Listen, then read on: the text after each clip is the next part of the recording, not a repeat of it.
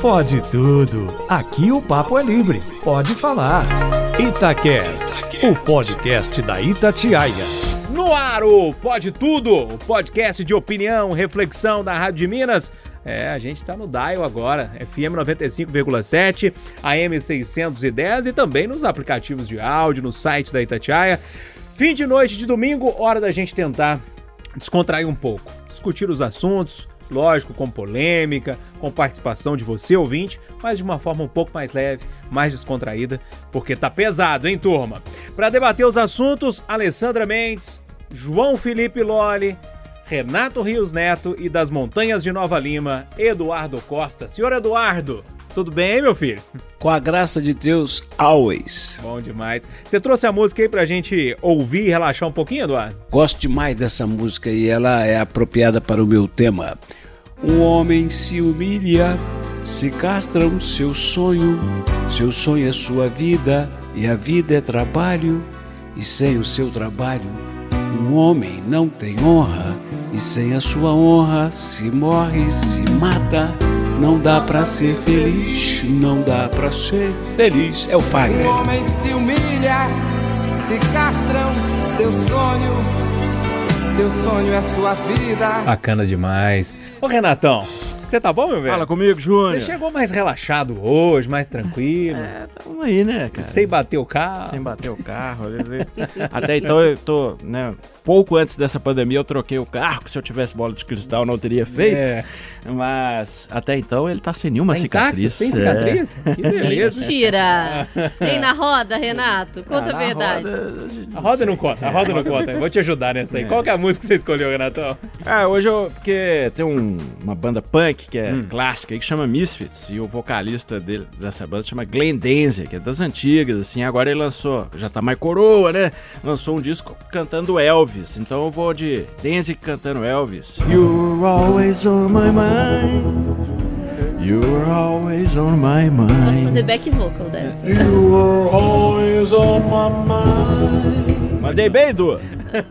Oh, Hoje foi bom, Eduardo. na, na boa, suspirei fundo aqui. É, é, I remember. Alessandra, você tá querendo cantar aí? Canta surda, tudo bem? Adorei o inglês do Eduardo, adoro. Do I Love You. Me too. A minha música de hoje também tem relação com o meu tema. Essa semana teve uma live dele na segunda-feira. O Marcelo Camelo fez uma, uma live pelo Instagram. Instagram, já que a gente vai falar aqui em inglês. Ele fez uma live que eu assisti ela do início ao fim. Me deu uma nostalgia boa. Meia garrafa de vinho, assim. Foi um negócio super interessante. E aí eu, eu vou cantar um pedacinho de Liberdade, que é uma música dele que eu gosto muito que fala: Seguro de que vale ser aqui, de que vale ser aqui onde a vida é de sonhar liberdade. Beleza, hein? Meu Deus do céu. Ô,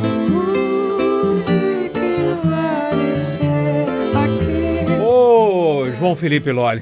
Tudo bem, filho meu? Tô bom. Esse pobre de bigode, tá tudo bem com Pobre ele? de bigode vai bem. E a música da Alessandra lembra aquele enredo de escola de samba de uns anos atrás, né? Liberdade, liberdade, as bate as asas, abre as asas Asas sobre sobre nós. Verdade. Boa lembrança, hein?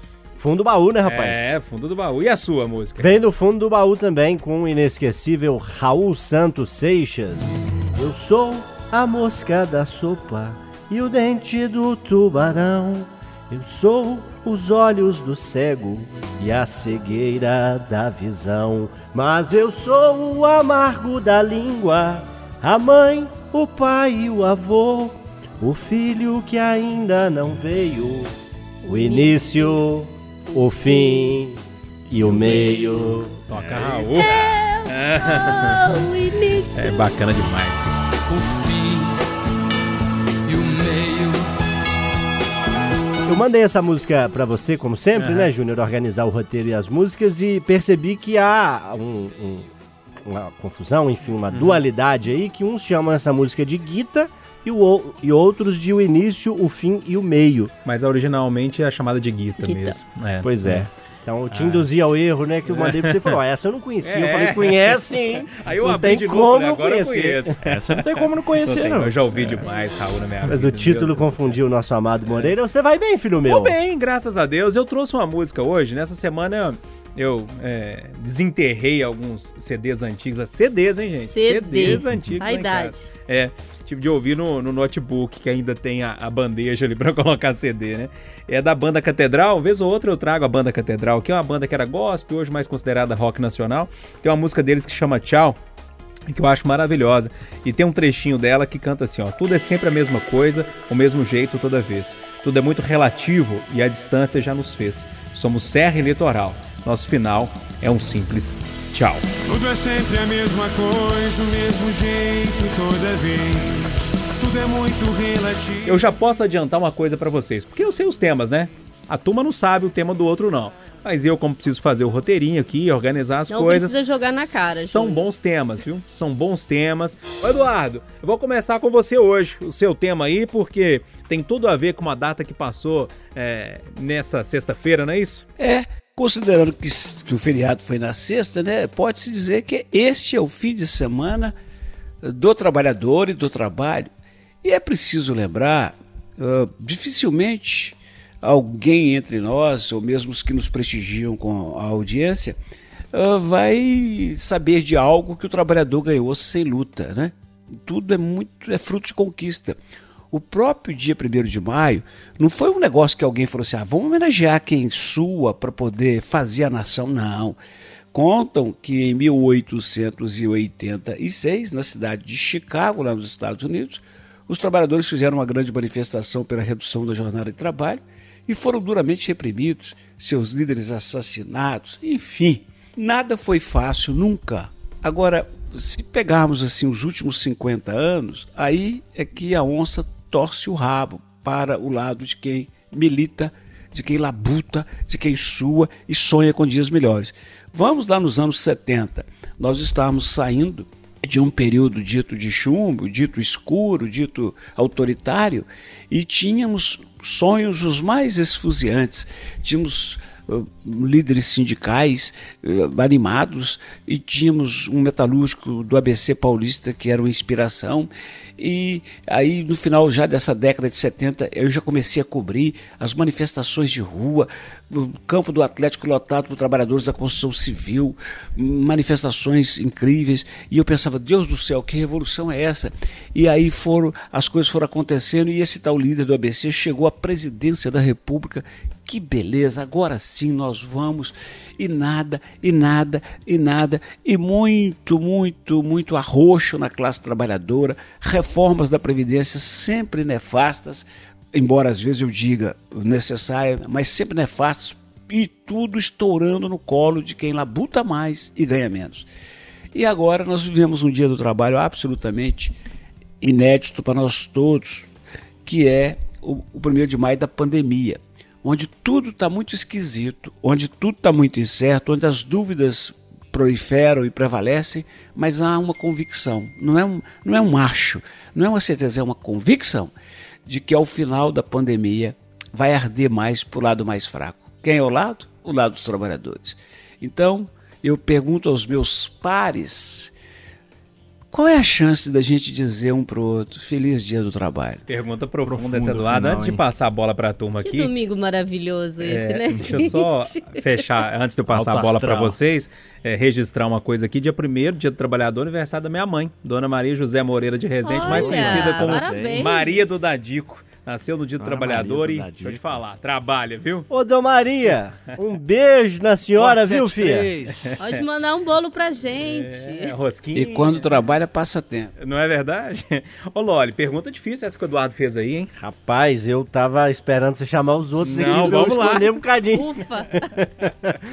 Então, complicado, né, Júnior? A gente tem uma série de mudanças na nossa realidade. Muita gente não está trabalhando da forma como está acostumado, está trabalhando de casa. Infelizmente, muitos não têm nem mais como trabalhar. A gente que faz aqui as reportagens na Itatiaia, eu conversei ao longo dessa semana com um representante dos lojistas de shopping centers, eh, que representa 1.600 lojistas, né? 1.600 lojas espalhadas em shoppings de BH e da região metropolitana. 20 mil funcionários, 5 mil já foram demitidos, 25%. Isso é um setor que eu estou puxando aqui de primeira, porque infelizmente matérias nesse sentido a gente vem fazendo. Setor dos hotéis, é, setor do comércio de rua, Turismo, né? material de construção, turismo, então. Fiz uma matéria há mais tempo, há, há uns sete dias, dez dias, com uma empresária que dizia que 95% da movimentação de negócios dela tinha ido por água abaixo nesse contexto de pandemia. Então, é realmente um dia do trabalho complicado. Aqueles que têm um trabalho fixo, um trabalho digno, um trabalho que dá condição desse profissional exercer o seu pleno potencial com a segurança que a pandemia exige, esse profissional está ficando cada vez mais raro, infelizmente, né? E, enfim, acho que a gente tem naturalmente que comemorar, que lembrar essa data, que olhar para frente e buscar soluções. É inegável que o mercado de trabalho vai mudar profundamente a partir dessa pandemia. A gente já discutiu isso aqui no Pode Tudo, em outros programas da rádio, nos corredores. Eu partilho da opinião, meus colegas, quero ouvi-los na sequência, né? Também podem pensar parecido. Você que está acompanhando a gente nesse domingo, o que, que você acha que vai ser depois que essa pandemia passar? As coisas vão ser absolutamente iguais eram antes? Eu acho que não, acho que muita coisa vai mudar. Home office deve ser popularizado em alguns setores onde isso é possível que aconteça. As regras de etiqueta, de higiene, de proteção individual vão ser modificadas. Renatão e eu vamos sofrer porque aquele contato pessoal, aquele aperto de mão, aquele abraço vai ficar mais raro, mesmo quando a pandemia diminuir a sua força. Então muita coisa vai mudar e eu convido os colegas e a você que nos ouve a pensar nessas mudanças que vêm de agora em diante. Duas lembranças, vale aqui saudar o muito criticado por alguns motivos justos ex-presidente Getúlio Vargas, que flertou aí com a ditadura, com o autoritarismo em muitos momentos, mas foi, por outro lado, tido como o pai dos pobres e sob a gestão dele surgiram muitos direitos dos trabalhadores, entre eles a CLT, a consolidação das leis do trabalho. E para fechar com uma brincadeira, a recente saída de Sérgio Moro do Ministério da Justiça fez surgir um meme na internet que agora ganhou força nesse dia 1 de maio que passou. É a brincadeira, assim, a fotinha do Moro, né? E aquela frase, aquele meme dizendo: Tá vendo, Moro, como é difícil negociar autonomia com o patrão? Enfim, espalhei um pouquinho de argumento aí. Acho que a mensagem principal que eu quero deixar mais do que para os colegas da mesa, para você que está nos ouvindo, como é que vai ser o mercado de trabalho, como é que vão ser as relações entre as pessoas quando essa pandemia diminuir a sua força. Eu acho que é algo que a gente tem que pensar nesse contexto de dia do trabalho. Ô Renatão, tem motivo para comemorar? Tem não, viu, cara? Tem não. não. Tô bem para baixo aí essa semana. Eu acho que tá muito difícil. A gente ouve os relatos, né? As pessoas estão passando cada vez mais necessidade. A, a paciência do ser humano está no limite. Até vou falar um pouco disso no meu tema também.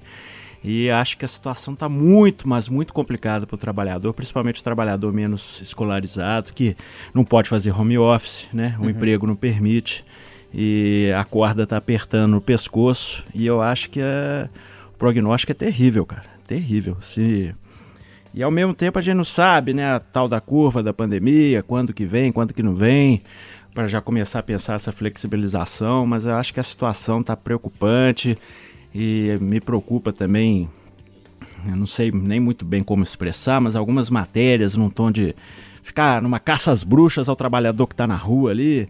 Ah, mas outro, outro dia eu vi uma matéria mostrando as pessoas. Ah, teve aglomeração na praça da rodoviária. Pera lá, ali são pessoas, moradores de rua, ou pessoas de numa, situação de extremo risco social. Nós vamos ficar caçando essas pessoas e ficar esculachando na televisão? Ah, peraí. Acho que tem muita coisa errada aí, cara. É, complicado. Ô, Alessandro, aí, motivos para comemorar ou não?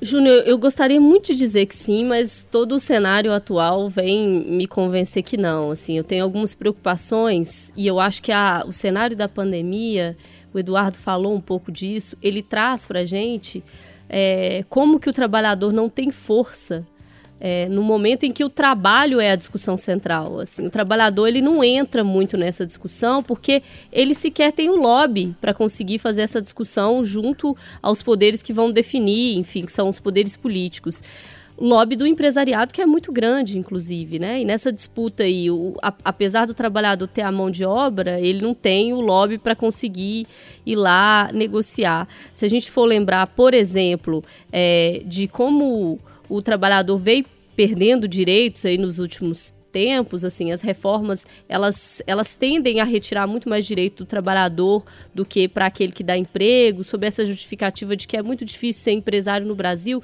Eu não estou dizendo que não é, mas é preciso lembrar que é muito difícil ser trabalhador no Brasil e essa situação da pandemia ela traz isso ainda mais com um dificultador. A gente viu nessa semana, por exemplo, cenas de empresários que colocaram seus funcionários para ajoelhar na porta de um comércio para pedir, pelo amor de Deus, para as autoridades é, abrirem é, o comércio para as pessoas trabalharem. É inegável que as pessoas precisam trabalhar, as pessoas precisam de renda, é, o comércio precisa rodar e isso tem que ser decidido com muita responsabilidade. Mas inegável também é, no meu entender, é, a diferença com que esses dois setores são tratados. Por exemplo, a ajuda para os empresários saiu muito rápida. Mas os 600 reais para as pessoas, e a gente tem feito matéria ao longo da semana, não tem chegado com tanta agilidade. Até hoje, pessoas não receberam a primeira parcela. Se a gente for lembrar, o anúncio foi feito pelo governo no dia 1 de abril. No dia 7 de abril, o aplicativo foi disponibilizado para as pessoas cadastrarem.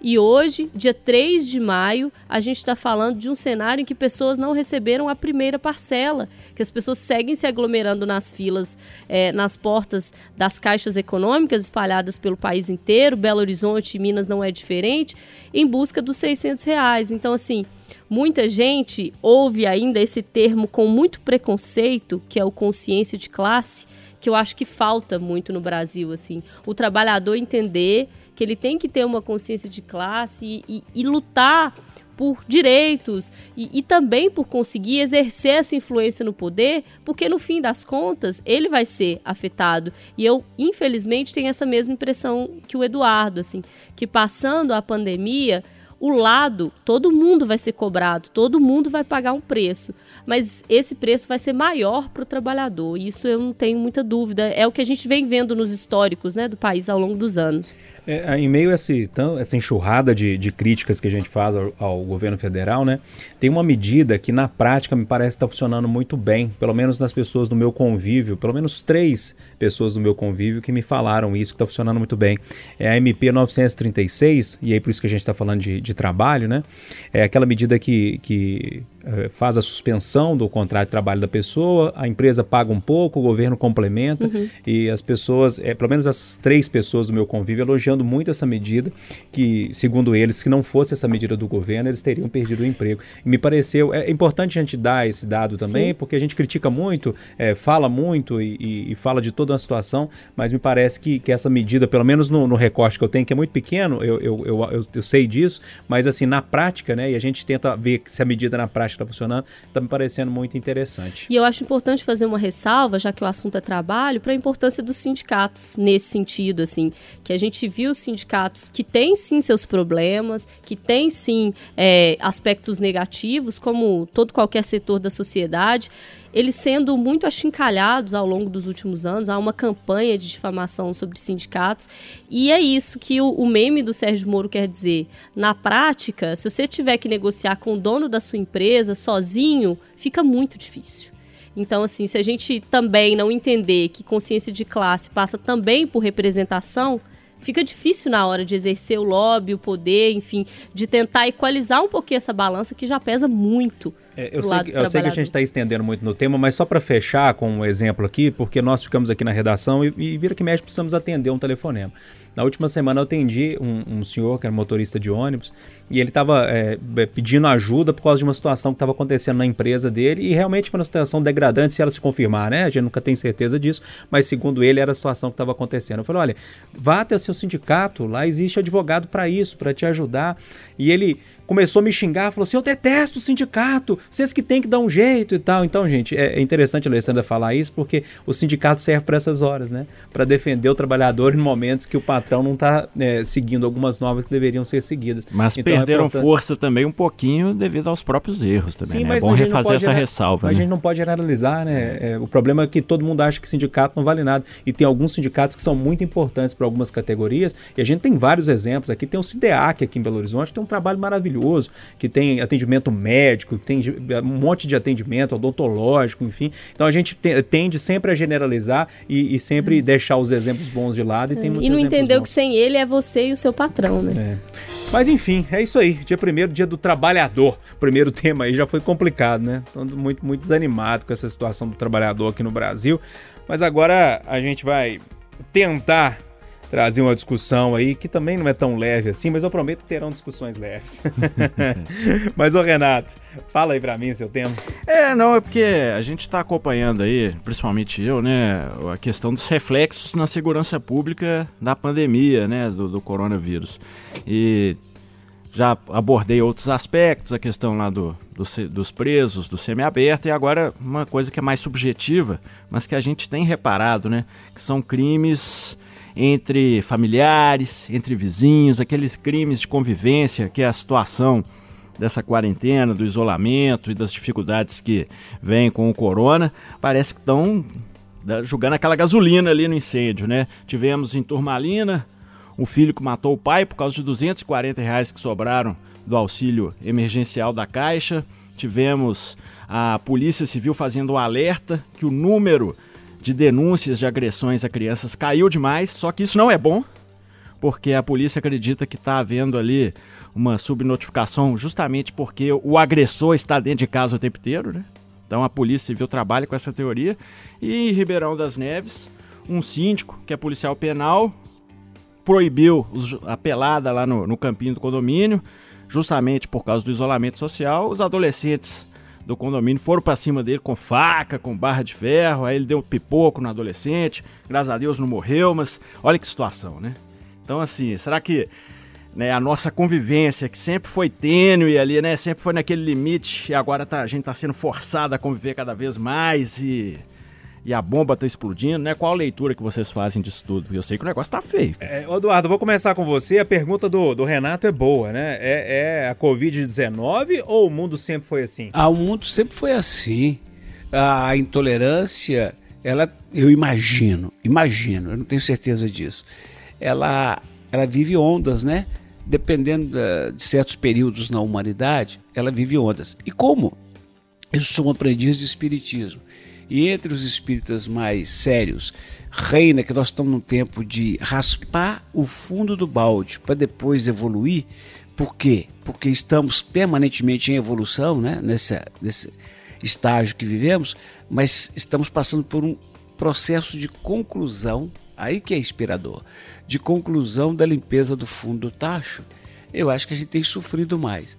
É, não é nada não é nada compatível com o mundo civilizado um filho matar o pai porque o outro, o outro recebeu o auxílio emergencial de 600 reais, pagou algumas contas e deu para o pai os 240 que sobraram. Se eu sou um agente penitenciário, moro num condomínio e sou síndico e quero fazer cumprir a lei, interditando o futebol, e há um grupo de menores mais exaltados, eu, como agente da lei, melhor do que ninguém, antes do, do caldo entornar, eu tenho que ligar para o 190, chamar meus colegas agentes de segurança para que uma atitude civilizada seja tomada. Mas aí, amigo, puxa vida, repara o exemplo do nosso presidente. Repara. Vê como que o nosso prefeito dá entrevistas. Você fala com uma coisa e fala assim: é, eu não sou cachorro distraído, eu não tenho medo disso. Fala outra coisa com ele, ele fala, não quero ser coveiro. Aí você vai no presidente e fala, morreram 4 mil pessoas, e daí? Então é o seguinte, nós estamos num tempo sem muita fé, com famílias dilaceradas e com governantes que não são capazes de nos tranquilizar no, no barco que a gente às vezes sente que vai naufragar. Se você está em águas turvas, não sabe nadar, como é o meu caso, e você confia no comandante, fala, não, deixa o pau quebrar que esse cara vai tocar. A gente não confia, não pode confiar. Então, é, é tudo isso aí muito triste, muito triste, mas eu acho que é rotina que o Renato Gius Neto cobria antes e vai cobrir depois da pandemia. É, eu também acho que tem uma rotina nessa história, Alessandro, mas tem alguns dados, é, inclusive, ou por exemplo, a questão da violência doméstica, é, isso mostra que a Covid-19, a convivência mais próxima, esses dados é, alavancaram, né? É, eu acho que o que a pandemia ela traz é uma convivência maior e isso maximiza um cenário que já existia. É, um agressor por exemplo, a mulher, ele não virou um agressor por causa do coronavírus, né? Ele, ele era já. É, isso pode ter maximizado e a agressão ter vindo mais rápido ou de forma mais violenta, porque ele está dentro de casa 24 horas com a mulher, ela não pode sair, os filhos não vão para a escola, isso cria um cenário diferente do que, que é o cenário habitual. Mas eu gosto sempre de lembrar isso, que o filho que matou o pai, que é o caso que o, que o Renato trouxe, ele poderia fazer da mesma forma num outro cenário. Acho que a pandemia não, não gerou pessoas diferentes ela, ela maximiza algumas coisas que as pessoas já tinham, porque Cria senão... umas situações, né? Exatamente, porque senão a gente vai ficar falando assim, ah, mas a, a, a, isso é a pandemia, aquilo é, é, o vírus, é não sei o quê. Não, é a pessoa, ela já era assim. É, o Renato, mais do que ninguém, sabe das tragédias da vida cotidiana diariamente e ele traz isso no Itatiaia Patrulha. Eu só acho que a pandemia ela trouxe esse outro componente, que é o componente do isolamento que é o componente da obrigatoriedade da convivência, você querendo ou não, você tem que ficar ali dentro de casa com aquela pessoa quase que 24 horas por dia, e isso vai aguçando o de pior que já tinha na pessoa e vai chegar num, num momento em que se explode, assim. Eu, eu, a minha teoria é muito essa, as pessoas já eram assim, a pandemia tá aguçando esse sentido que já estava lá. E aí, violência doméstica, a, com crianças, brigas entre familiares. A verdade é que o, Eduardo que gosta muito de dizer isso, então eu vou ter que parafrasear ele. O problema do ser humano é o que, Eduardo? É gente. ô, Loli, interessante o que a Alessandra disse, porque ela é, resumidamente, ela está dizendo o seguinte: entrou é, mais, um, mais um dado aí, mais um agravante numa equação que, que já existia, né? É, eu estou cumprimentando a Alessandra aqui à distância, sem esbarrar nela, porque poderia pegar essa frase, esse argumento que ela disse e repetir aqui para ser o meu, porque eu concordo com ela em absoluto.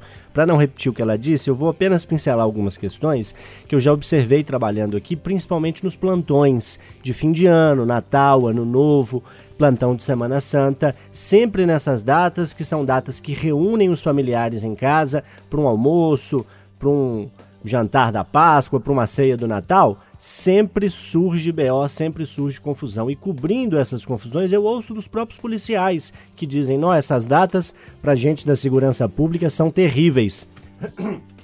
São datas terríveis para a segurança pública, porque juntam ali pessoas do seio familiar que às vezes um irmão não gosta do outro, o cunhado não gosta do outro cunhado, o sobrinho não gosta do tio, o pai tem lá cinco filhos e um daqueles filhos sente que o pai privilegia os outros e não ele, e isso é um componente de confusão que acontece sempre. Como a Alessandra disse, essa situação de pandemia potencializa esse problema que já existe. E para isso eu quero lembrar aqui duas frases que todo mundo deve conhecer.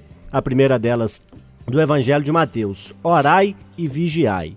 Acho que nos cabe manter vigilantes, orando aqueles que creem em Deus ou em alguma religião e vigiando no sentido de denunciar o abuso, a violência que acontece no vizinho, que muitas vezes a mãe não consegue denunciar que o companheiro bate no filho porque o cara tá ali o tempo todo na pandemia.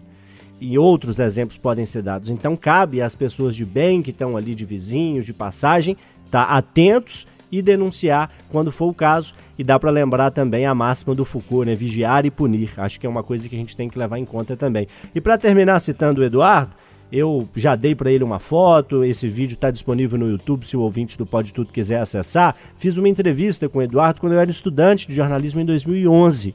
Vim de Ouro Preto até Belo Horizonte com o Rafael Câmara e a Jéssica Michelin, meus colegas de graduação, e fizemos uma entrevista com o Eduardo para a disciplina de jornalismo policial ministrada pela professora Sônia Pessoa, que já foi jornalista aqui da Rádio Itatiaia. E eu me lembro dessa entrevista, de um trecho marcante dessa entrevista que o Eduardo disse. Nesse mundo de hoje, 2011, cabe ao jornalista propugnar, propor, defender uma cultura de paz. Eu acho que é essa mensagem que a gente pode deixar aqui. Deixa eu ver aqui, Alessandro Lollen, que eu vou chamar nesse bloco. Ah, Alessandra, vai você. Eu vou deixar o Log tá para depois. Pode ser? É, As damas primeiro. Legal, Como é que é em inglês? É, é ladies, first. first. Tá vendo, Dar? Tô aprendendo inglês também. Ah. Nós já eu, podemos eu, dizer um pode tudo todo em inglês agora. É, e o bobão do Trump, não, ele escolhe e fala American First é leite, o Trump. ah, aproveitar então esse esse momento respiro leveza, eu quero trazer uma pesquisa. Essa semana foi divulgada, é, realizada no Rio de Janeiro, revelando do que, que o carioca sente mais saudade depois de tanto tempo de quarentena, de isolamento. E aí o estudo investigou diversos estímulos sensoriais responsáveis por muitas das nossas lembranças. O olhar, cheirar, comer e sentir. E aí a pesquisa indicou que 62% dos cariocas dizem sentir mais falta de olhar o verde da natureza no, no comer né, e beber, as bebidas ganham destaque entre os sabores da cidade. Deixar de tomar o chopp gelado é sentido com pesar para 46% dos cariocas. O distanciamento físico é outro aspecto abordado pelas pesquisadoras e a maioria dos entrevistados, 84%, disseram sentir a falta do abraço dos amigos e parentes. E aí eu quero trazer esse retrato para a gente aqui em Belo que podemos dizer que é um ovo, então pode ser que muita gente sinta falta da mesma coisa. Eu consegui, tirando a família de lado, porque aí é óbvio, todo mundo vai sentir, famílias, amigos, eu queria saber o que, vocês têm sentido mais falta e já vou dar o pontapé dos meus aqui. Boteco. Não tenho condição de viver sem boteco, só queria avisar aí, desculpa pai e mãe, sou educadinha bem, mas eu curto um, um boteco, viu, gente? Não tem como. Rua, Adoro a rua, ficar vendo movimento, passando Panguana nas na praças. Pan, famoso panguano. Minha mãe abria a porta. Menina! Pode ficar panguando na rua aí, ó. Entra pra dentro. É, e é o entra pra dentro. Sempre era entra pra dentro, tá? No, no famoso repetindo. E o galão da massa. Ai, Indepa que não me sai do coração. O Caixa diria falou assim: é o galão saudade que eu tô do C. Ah, né? e eu tô na saudade. E vocês, queridos? Ô, João Felipe Loli, você ficou com um sorriso, eu vi que você pensou, a sua mente foi, voltou. Antes de você dar a sua opinião, eu descobri que a minha vida era muito ruim, porque não mudou praticamente nada A nessa vida do pandemia. Júnior era muito ruim. Eu perguntei tinha- isso pro Júnior. Não, é porque eu tinha de dormir às 6 horas da tarde, ou 6 horas da noite, é, o que vocês preferirem. E aí eu, eu não tinha vida social, né? O trabalho me exigia isso, né? Era trabalhar em casa, trabalhar em casa, trabalhar em casa. Eu descobri que não mudou nada, que eu tô trabalhando em casa, trabalhando em casa. Mas olha, a sua vida eu sei que era um pouco mais movimentada. Pois é, eu não sou, embora goste, da turma dos botequeiros, assim. É óbvio que a Alessandra me convidando, o Renato, outros amigos. Enfim, um boteco é muito bem-vindo, tira gosto, aquela presença ali ao ar livre de preferência, não um boteco fechado, um boteco aberto, eu gosto muito, mas não é assim minha predileção. Eu gosto mais de reunir pessoas em casa, ou na minha ou na casa de outros amigos. Então eu sinto falta de ir na casa dos amigos que eu costumava frequentar, ou de convidá-los para ir lá em casa, fazer uma torta, fazer um almoço, um tira-gosto, ouvir uma música lá na, na televisão, né? Sincroniza lá a TV com o celular e põe aquela música bacana, bebidinha. Então, sinto bastante falta disso. Não sou muito de plantas, a Alessandra citou aí, mas eu divido o apartamento com um xará do nosso Renatão, né? O, o arquiteto Renato Castelo Branco, grande amigo meu, que viajou para ficar com os pais, já que está trabalhando de casa, e eu tô cuidando das plantinhas que ele tem lá no apartamento que a gente divide com outro amigo. Então, tô tendo um contato ali com as plantinhas tem me feito bem, né? De manhã eu vou lá, rego as plantas, no final da tarde, duas vezes por dia, tô, tô gostando desse contato. E sinto falta também, para encerrar, da rua, como a Alessandra disse. Poder ir numa praça, fazer uma caminhada, tomar uma água de coco ali na Liberdade, Praça né? da Assembleia. Liberdade, dessa liberdade. diria Marcelo Camelo na música Liberdade, de hoje. liberdade, abre as asas sobre nós, né, gente? É, e acho que passando a bola pro Renatão, não sei se você vai direcionar ele, mas sinto falta, como sei que ele sente muito, do cumprimento, né? Do contato físico. Porque não tanto quanto o Renato, mas sou muito do contato, do toque, do abraço, obviamente com respeito, né? Desde que a outra pessoa permita, né? Mas É bom ressaltar. não é sempre bom dizer o óbvio, mas o óbvio precisa ser dito muitas vezes. É de encostar, de dar um abraço, de um aperto de mão. Enfim, é, é, sou de- mais desse contato com as pessoas que, que me permitem e com as pessoas que eu gosto, e isso não é possível nesse contexto de pandemia, então tenho sentido bastante falta de receber pessoas em casa, de ir na casa de outras pessoas e de poder ter esse contato mais próximo do aperto de mão, do abraço, do toque com as pessoas que convivem comigo, enfim, faz falta, viu? Pois é. Ô, ô, Renatão, eu tô vendo o Loli falar que tá sentindo falta de ir na casa da- dos amigos. Loli, quando acabar a quarentena, você é meu convidado. lá pra Ô, casa, bom? rapaz, Opa, tá gravado, Todos hein? nós, hein, pô. Ah, não, Vamos vou, todo, mundo, todo mundo tá, na, tá na- nessa história aí. Vamos fazer um pode tudo fora do ar. Vamos fazer. Vou levar o Renatinho também, que já tá balançando o braço. Claro. Renatinho, me dá, não Vou levar você também, Renatinho. E vou fazer a famosa carne cozida na cerveja preta. Ô, Ô, ô, Renatão, E aí, cara, você tá sentindo falta de hein? Eu vou chocar talvez alguns aqui, mas o que eu mais sinto saudade é a saudade assim de lacerante que dói meu peito, rasga minha alma. É da academia, cara. Boa. mesmo? Ah, não. Ô, Smart Fit, eu te amo. Oh, meu Deus. Eu Tem passo gente pra na tudo, frente, dá- escorre uma lágrima gelada em câmera lenta, assim, ó, aquela que pra pesa tudo, uma né? tonelada. Como eu queria sentir Você tá essa sonhando com os halteres Tô aí? sonhando com o supino. Ô, que saudade do supino, Ao su- contrário de você, eu tinha me matriculado em uma academia na segunda-feira antes de começar o confinamento. O confinamento, se não falha memória, foi numa quinta-feira que começou a valer. E eu tinha matriculado numa academia na segunda-feira. Falei, graças a Deus que não vai precisar de eu ir por agora. Eu tô feliz que eu É. tenho a desculpa pra ser um pouco mais sedentário, sem culpa, né? Porque se tipo tiver tudo liberado, eu fico culpado, mas agora é é. tranquilo. Mas tô fazendo ali um aeróbico dentro de casa pra não ficar enferrujado de tudo, né? Pois é, eu faço em casa, mas não é a mesma coisa, cara. Pra quem é marombeiro mesmo, não é a mesma coisa, nunca será. Mas Diminuiu o consumo de ovo? diminuir, cara. Tô comendo menos, né? Assim, de maneira geral, né? Porque gasta menos energia. Tô murchando. Eduardo, você Mas- tá sentindo falta mas- de quê? Não, só mais É. uma coisa que eu tenho que falar, que eu sinto muita falta, e que tô sentindo muita falta, é de shows, cara. Eu gosto muito de música, né? Falamos dos botecos. Eu já perdi uns 3, 4 shows que eu iria, né? Inclusive, iria com a Angélica pra São Paulo. Hoje eu estaria em São Paulo, né? Se não tivesse acontecido nada disso, a gente ia num show de uma banda 69 Eyes, lá da Finlândia. Então, assim, são vários projetos, vários sonhos, vários programas que nunca virão, nunca virarão realidade, né? Nunca irão virar realidade. E você fica que nem o, Ne- o Neymar, né? Saudades do que não vivemos. tipo isso. Ô, Eduardo, você tá sentindo falta de quê, hein? A- Ao longo da vida, os meus grandes prazeres eram jogar futebol, tomar uma cerveja com os amigos, fumar, adorava fumar. Fazer sauna Mas e é- fazer é- sexo. Fala com o pessoal que você parou de fumar, Eduardo. Pelo amor de Deus, fala que é ruim. Eu estou completando 20 anos sem cigarro. Amém. Graças a Deus, porque isso é um veneno, uma coisa horrorosa. E depois que você vicia, é, é é- duro demais parar. Eu fumei 30 anos, 18 deles querendo parar. Tive que parar com o cigarro porque eu tinha, a minha burrice tinha que ter limites. Aí depois, coisa de uns 8, 9 anos atrás, abandonei o futebol de, de vez. O sexo ficou também no passado, então sobrou a sauna. Eu, eu, eu, tenho, uma, eu tenho uma boa em casa, eu, eu sauna quase todo dia. A conta da CEMIG vai arrebentar essa quarentena. Então, além de, de estar na sauna, que é meu prazer, com as minhas meninas, que é minha alegria, eu posso combinar demais com a Alessandra. Eu gosto de um boteco, saudade do bar do Careca, da Caixeirinha. Eu gosto da rua, gosto do mercado, da feira dos produtores, eu gosto de andar no centro da cidade, ando muito. E eu e a Alessandra temos uma paixão, mas a vemos com olhos diferentes por conta da experiência de vida. Ela está morrendo de saudades do Galo. E eu tô morrendo de alegria porque o Galo não jogando no domingo não estraga o meu domingo.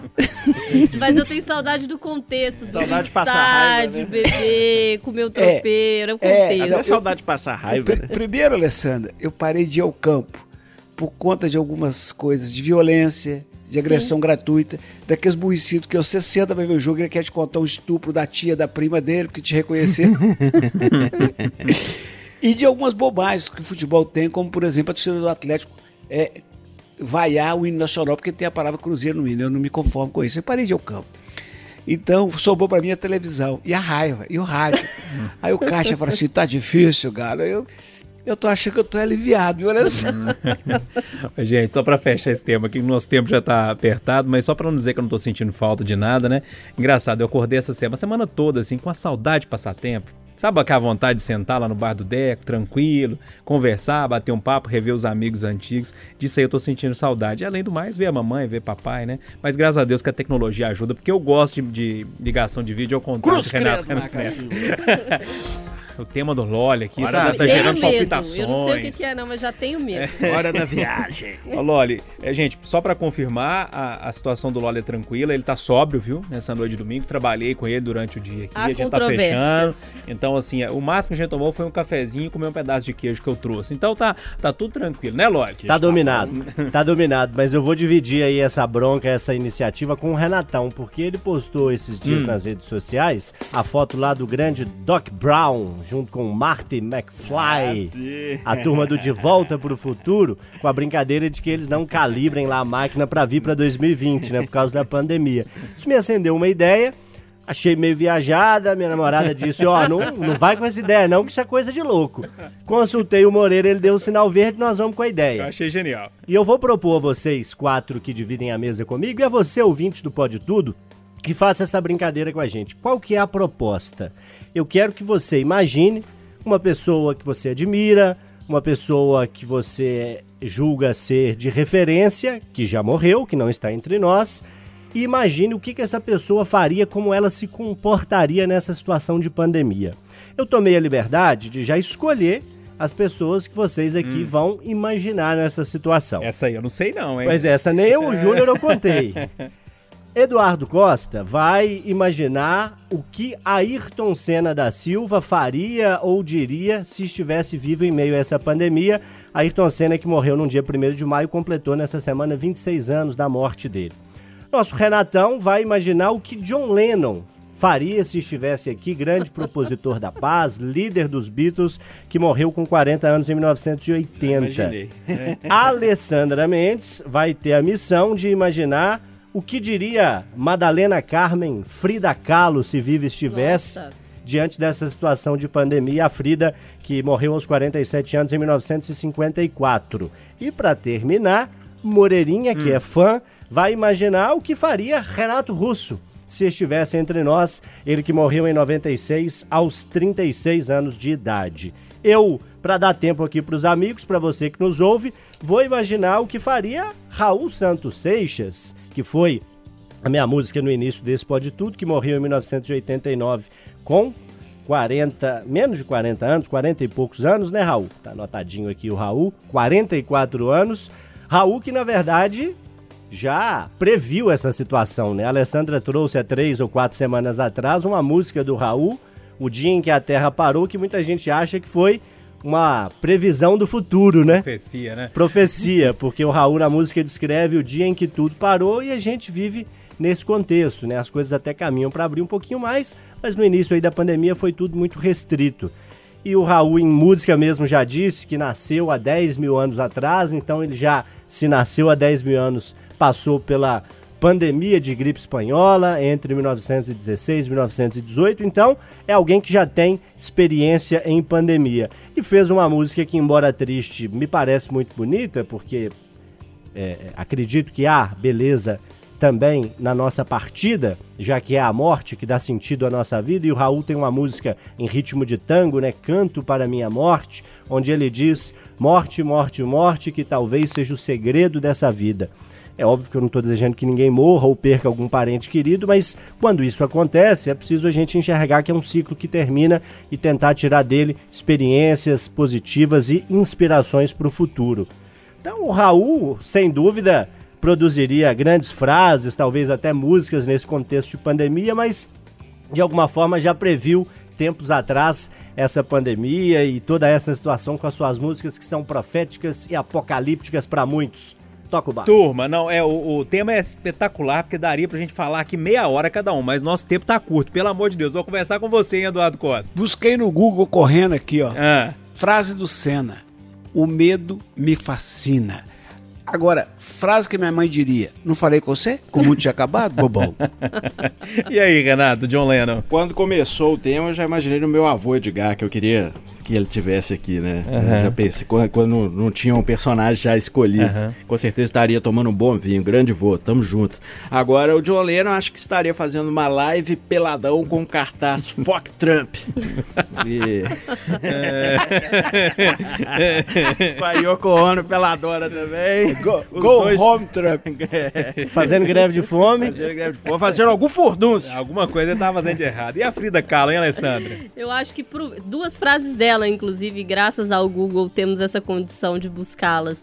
Pro vírus, ela diria: Espero que a partida seja feliz e espero que nunca mais volte. E para as pessoas, eu acho que ela diria, e aí eu tenho dito isso também: onde não puder amar, não se demore. Olha, o Renato? Russo, hein? Em 1987 ele escreveu que país é esse, né? Eu imagino que lá em Brasília, onde ele morava, ele deveria estar fazendo músicas assim pra, né, cutucar, enfiar o dedo na ferida. Mas o Loli me lembrou de uma outra personalidade que eu sou fã também, não vou poder deixar de falar, o Timaya, né? Eu imaginava o Timaya vivendo nesse mundo de agora e falando com aquele vozeirão todo assim que o Brasil tá precisando de um síndico, né? Porque tá faltando um síndico. vou te contar um negócio. Ô, turma, obrigado, viu, Du? Nós estamos junto. Ô, Loli, obrigado, gostei do tema. Valeu, e você que nos ouve, pense aí no seu herói, no seu artista, Mande na sua gente. pessoa favorita, mande É, pra gente e imagine redes, o que faria a pessoa que você admira se tivesse nesse contexto de pandemia. E eu fui Frida no carnaval, logo tem propriedade. Verdade, um abraço, viu, Lê? Beijo, gente. Renatão, um abração pra você, viu, meu velho? Eu não fui John Lennon porque o cabelo falta, né? é verdade. Ô, turma, vamos fazer o seguinte: eu vou terminar hoje com o Gonzagão. Shot das meninas. Aquela história, Mandacaru, quando fulora na seca. Um abraço, bom fim de domingo pra todo mundo. Mandacaru, quando fulorar na seca, é um sinal que a chuva chega no sertão. Pode tudo. Aqui o papo é livre. Pode falar. Itacast, o podcast da Itatiaia.